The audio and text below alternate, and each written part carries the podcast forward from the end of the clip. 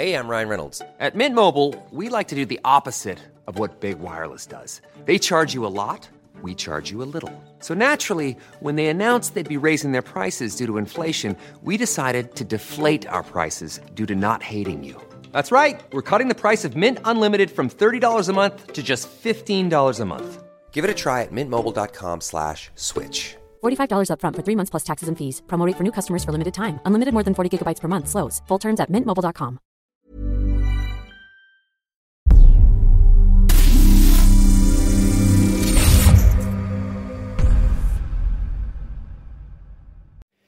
Si la machine gouvernementale veut faire de nous l'instrument de l'injustice envers notre prochain, alors je vous le dis, enfreignez la loi. Que votre vie soit un contre-frottement pour stopper la machine. Il faut que je veille, en tout cas, à ne pas me prêter au mal que je condamne. Salut, c'est Cyril. Aujourd'hui, on va parler de désobéissance civile. Tu l'as vu. Aujourd'hui, je vais te présenter le livre d'Henri David Thoreau, La désobéissance civile. Alors, ce livre fait suite à une petite aventure ou une mésaventure qui est arrivée à Henri David Thoreau. Eh bien, c'est tout simplement qu'en 1846, le philosophe euh, Henri David Thoreau a été une nuit en prison parce qu'il a refusé de payer ses impôts pendant six ans. Parce que bien que légal, il refusait la loi qui justifiait l'esclavage parce qu'il trouvait cette loi injuste. Pareil pour une autre guerre soi-disant légitime et légale, c'était en même temps une guerre contre le Mexique qu'Henri David Thoreau trouvait injuste. Et donc, Henri David Thoreau refusait de donner de l'argent à un État qui pratiquait des lois injustes. Alors il n'est resté qu'une nuit en prison, il aurait pu rester plus longtemps, mais c'est tout simplement parce que contre son gré, sa tante a payé en fait ses impôts, et donc du coup c'est pour ça qu'il a fait qu'une nuit de prison. Mais il était vraiment déterminé, lui, au départ, à aller en prison, à y rester le temps qu'il faudrait, mais il ne voulait pas payer ses impôts parce qu'il refuse de donner de l'argent à un État qui pratique l'injustice. Et donc, euh, quelques années plus tard, eh bien, il nous a pondu le fameux livre Désobéissance civile, où justement il va conceptualiser euh, la désobéissance civile et expliquer pourquoi il a fait ce qu'il a fait et pourquoi il a refusé de payer ses impôts. Alors c'est un petit livre qui est super rafraîchissant parce qu'il secoue nos consciences et il pose des questions qui sont vraiment très intéressantes comme le fait que, eh bien, est-ce qu'en démocratie, on doit euh, attendre que tout le monde se soit rendu compte qu'une loi est injuste pour lui désobéir? Est-ce qu'on doit euh, donner notre assentiment actif à notre État? Euh, quand on n'est pas d'accord avec ce que notre État pratique. Est-ce qu'on doit continuer à donner de l'argent à un État quand cet État n'est, à nos yeux, pas légitime euh, dans des actions qu'il fait, des actions importantes comme des guerres injustes, etc. Donc ça c'est vraiment intéressant parce que Henri David Thoreau nous dit, voilà, euh, en principe il y a plein de gens qui sont contre la guerre, mais concrètement, qu'est-ce qu'ils font pour qu'il n'y ait pas de guerre? Qu'est-ce qu'ils font pour la paix? Eh bien, en réalité, pas grand-chose. Ils ne font que déplorer les guerres, ils ne font que déplorer le fait que leur État fait la guerre, mais concrètement, ils ne font rien. En fait, ce que veut nous dire Henri David Thoreau, c'est qu'il ne s'agit pas, en fait, pour exercer son droit, pour exercer son frottement contre l'injustice, de voter une fois par an ou simplement de parler dans son coin et de condamner dans son coin. La citoyenneté ne saurait se réduire à la simple expression du vote. Il nous dit, Henri David Thoreau, qu'en principe il y a beaucoup de gens contre la guerre, en fait, il n'y a personne qui fait quoi que ce soit contre la guerre, ou si peu de gens. Et Henri David Thoreau ne prône pas les actions violentes, les actions violentes contre l'État, donc il défend le fait tout simplement qu'il faut refuser d'adhérer euh, au contrat social, il faut refuser de payer ses impôts, qui est voilà le, consentement à l'impôt et le fondement euh, de notre adhésion au contrat social. Et puis il faut dire deux mots sur cette adhésion au contrat social, c'est que eh bien quand on est tacitement le fait de naître et de euh, commencer à profiter des structures du système dans lequel on vit et de profiter euh, de tout ce qu'il y a autour de nous et ensuite de consentir à l'impôt, eh bien c'est donner notre consentement tacite quant au contrat social dans lequel on vit. Ça c'est ce qui se passe dans toutes les nations. Alors il y a des contrats sociaux qui sont meilleurs que d'autres, on peut vouloir s'engager en politique pour modifier certaines choses et d'autres, mais n'empêche que tant qu'on a profité de la structure, en fait, des structures de notre nation autour de nous, eh bien, ça veut dire que tacitement, on est d'accord avec tout ce que notre État fait, ou presque. Et donc, du coup, ça, c'est le, point de bascule, en fait, de Henri David Thoreau, c'est tout simplement que si on n'est pas d'accord avec ce que fait l'État et si on veut sortir du contrat social, eh bien, elle va commencer par ne plus payer ses impôts et ne plus profiter des structures euh, étatiques qui sont autour de nous. C'est-à-dire qu'il faut véritablement sortir du contrat social. Et ça, on voit qu'aujourd'hui, par exemple, ça pourrait avoir une, une pertinence intéressante dans le fait que, eh bien, on a notre président qui nous a euh, sorti les non-vaccinés du contrat social. Du coup, si euh, en étant non vacciné, on est des citoyens irresponsables ou on n'est pas des véritables citoyens, est-ce qu'on doit continuer à payer nos impôts? Est-ce qu'on doit continuer à accepter que le contrat social s'applique sur nous? Tout ça, je le répète, dans une attitude pacifique. Il ne s'agit pas de prôner euh, une désobéissance violente, parce que on serait, quant à nous, injuste si on prenait une désobéissance violente. D'ailleurs, à travers les réflexions de ce livre, ce qui est intéressant de se dire, c'est que eh bien, en fait, on l'oublie souvent. Hein. On pense que dans les démocraties, nous avons des systèmes qui sont fondés en raison, qui sont fondamentalement justes. Mais en démocratie, ce qui est accepté, c'est la loi de la majorité, pas forcément la justice, pas forcément la pertinence, pas forcément la raison. C'est tout simplement la tyrannie de la masse, la tyrannie de la majorité. Voilà ce qu'est la démocratie. Voilà, donc c'est vrai que c'est un livre qui est rafraîchissant pour tout ça, parce que c'est un livre en fait qui nous évite de nous endormir avec notre bonne conscience en nous disant bon bah notre État fait la guerre, notre État euh, euh, émet des lois qui sont pas très justes, mais somme toute bah on n'y peut rien, nous euh, c'est pas tellement notre faute, alors bah on déplore passivement, mais on fait rien du tout pour que ça change. Et Henri David Thoreau nous dit bah voilà sans être violent, eh bien vous avez des moyens de ne pas consentir au pacte social qui vous déplaît dans votre société et n'attendez pas en fait que quelqu'un le fasse à votre place. Étienne de la Boétie le dit. Il n'y a pas besoin d'action violente et il n'y a pas besoin de défaire un tyran pour qu'il perde. Il suffit juste de ne rien lui donner. Il suffit juste de ne pas consentir à lui obéir. Et il est défait de lui-même. Et euh, Henri David Thoreau, lui, s'est simplement contenté de le faire. Et c'est vrai que ça peut paraître ridicule comme ça, parce qu'une personne qui refuse de payer ses impôts, eh bien, il a rien changé à lui tout seul, et puis, euh, du coup, il a été une nuit en prison, il aurait pu y rester plus longtemps si sa tante n'avait pas payé, mais somme toute, vous pouvez me dire, bah ouais, mais ça change rien, en fait, il a rien changé. Bah déjà, il a changé le fait qu'aujourd'hui encore, on en parle. C'est un petit peu comme Gandhi et sa désobéissance pacifique, c'est la même chose.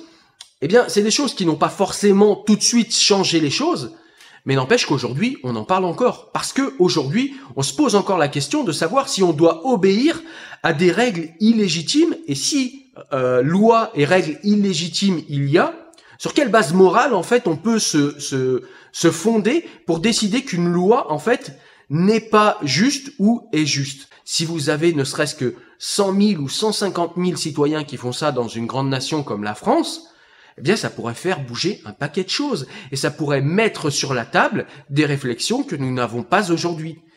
Mais pour cela, eh bien ça nécessite d'avoir un petit peu de courage parce que si vous refusez le consentement euh, à votre pacte social, ça veut dire que vous consentez, en tout cas que vous euh, que vous ne paierez pas vos impôts, que euh, vous ne donnerez rien à votre État, mais ça veut dire aussi que vous ne profitez de rien de ce que nous donne l'État et de ce que vous donne l'État en échange de votre participation et de votre consentement. Dans ce livre, Henri David Thoreau critique également le monstre froid, la puissance froide qu'est l'État, euh, tout simplement parce que, eh bien, les gens qui peuplent cet État sont des gens qui très souvent en fait servent l'État comme des robots. C'est-à-dire qu'ils vont suivre les lois, ils vont suivre les règles, ils vont suivre ce qu'on a toujours fait sans jamais se poser de questions, sans jamais être véritablement connectés à leur conscience, sans jamais être véritablement connectés à des valeurs. Tout simplement, ils obéissent et ils servent l'État comme des robots mécaniques. Et ça, c'est très dommageable pour euh, Henri David Thoreau. Et encore une fois, ici, il nous invite euh, que nous soyons au sein des structures d'État ou pas, à nous réveiller et à agir selon notre bonne conscience et à ne pas donner, encore une fois, notre responsabilité, ne pas céder notre responsabilité, ne pas céder l'autorité que nous avons sur nous-mêmes à des tiers. Et puis, euh, dans ce livre, Henri David Thoreau nous rappelle également euh, quelque chose qu'on sait tous, qui est une tautologie, mais qu'il est bon de répéter quand même. c'est tout simplement qu'un homme qui aime l'argent et qui est protégé et qui fait de l'argent grâce à un gouvernement défendra ce gouvernement.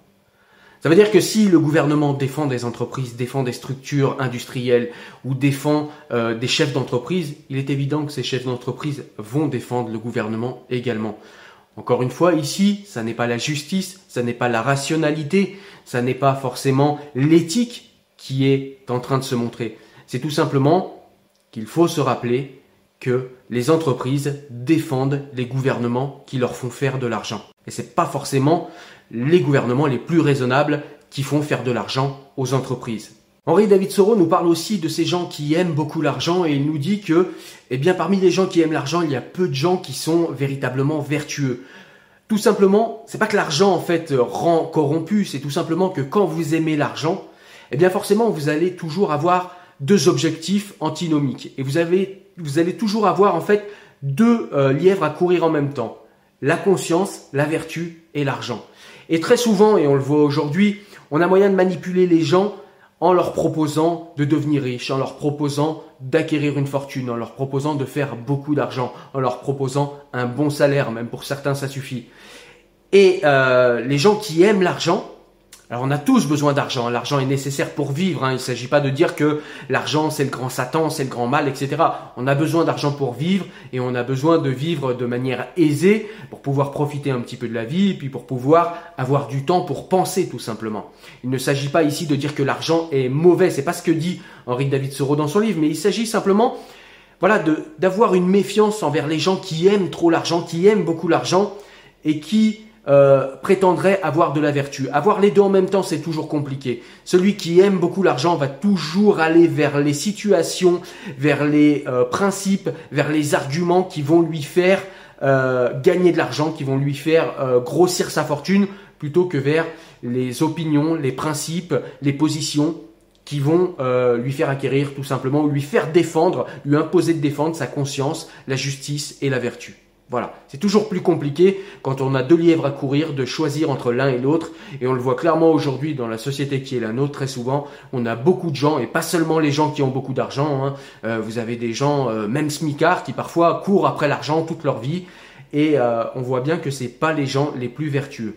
Ceci dit, il y a toujours des exceptions à la règle, et il ne s'agit pas de dire ici que tous les gens qui ont de l'argent sont des pourris, c'est pas si simple. Voilà, donc je vais vous lire euh, quelques citations comme d'habitude, et là les citations vont vraiment être intéressantes parce que, eh bien, vous allez voir, ça va vous lancer sur des réflexions pour combattre ce qui vous semble injuste et pour proposer ce qui vous semble plus juste. Et ça, c'est très inconfortable comme euh, réflexion, mais c'est la réflexion que je vous propose aujourd'hui par les citations que je vais vous lire et par la présentation de ce livre. Allez, on est parti pour quelques citations, je vous rejoins après. Il y a bien peu de vertu dans l'action des masses humaines. Le jour où la majorité votera pour l'abolition de l'esclavage, ce sera soit par indifférence à l'égard de l'esclavage, soit pour la raison qu'il ne restera guère plus d'esclavage que leur vote puisse encore abolir. Ce seront eux, alors, les véritables esclaves. Seul peut hâter l'abolition de l'esclavage celui qui, par son vote, affirme sa propre liberté. En général, les hommes attendent souvent que la majorité consente à leur opinion. Si l'injustice est l'essence de la machine gouvernementale, et si cette dernière transforme les citoyens en ferments de la corruption, il est légal de freiner son cours. Le véritable obstacle devant tout changement réside dans ceux qui obéissent au gouvernement bien qu'ils désapprouvent ces mesures. Personne n'exige donc la dissolution de cette union paradoxale entre l'État et ses partisans. Ainsi, l'action de rompre cette relation doit se fonder sur la perception et l'accomplissement de ce qui est juste. De grand cœur, j'accepte la devise le gouvernement le meilleur est celui qui gouverne le moins. Et j'aimerais l'avoir suivie de manière plus rapide et systématique. Poussée à son comble, elle revient à ceci auquel je crois également. Le gouvernement le meilleur est celui qui ne gouverne pas du tout. Et lorsque les hommes y seront préparés, ce sera le genre de gouvernement qu'ils auront. Voilà, j'espère que vous avez aimé la présentation, j'espère que vous avez aimé les citations. Euh, je vais faire un article sur le blog, je vous mets l'adresse ici et puis je vous laisserai aussi aller voir en description, je vous mettrai le lien. Mais je vous mettrai les citations, que vous puissiez aller les relire, les, lire et les relire, voire les partager. Et puis je vous mets également eh bien, cette vidéo où je vous euh, résume le livre. À très bientôt pour une nouvelle vidéo.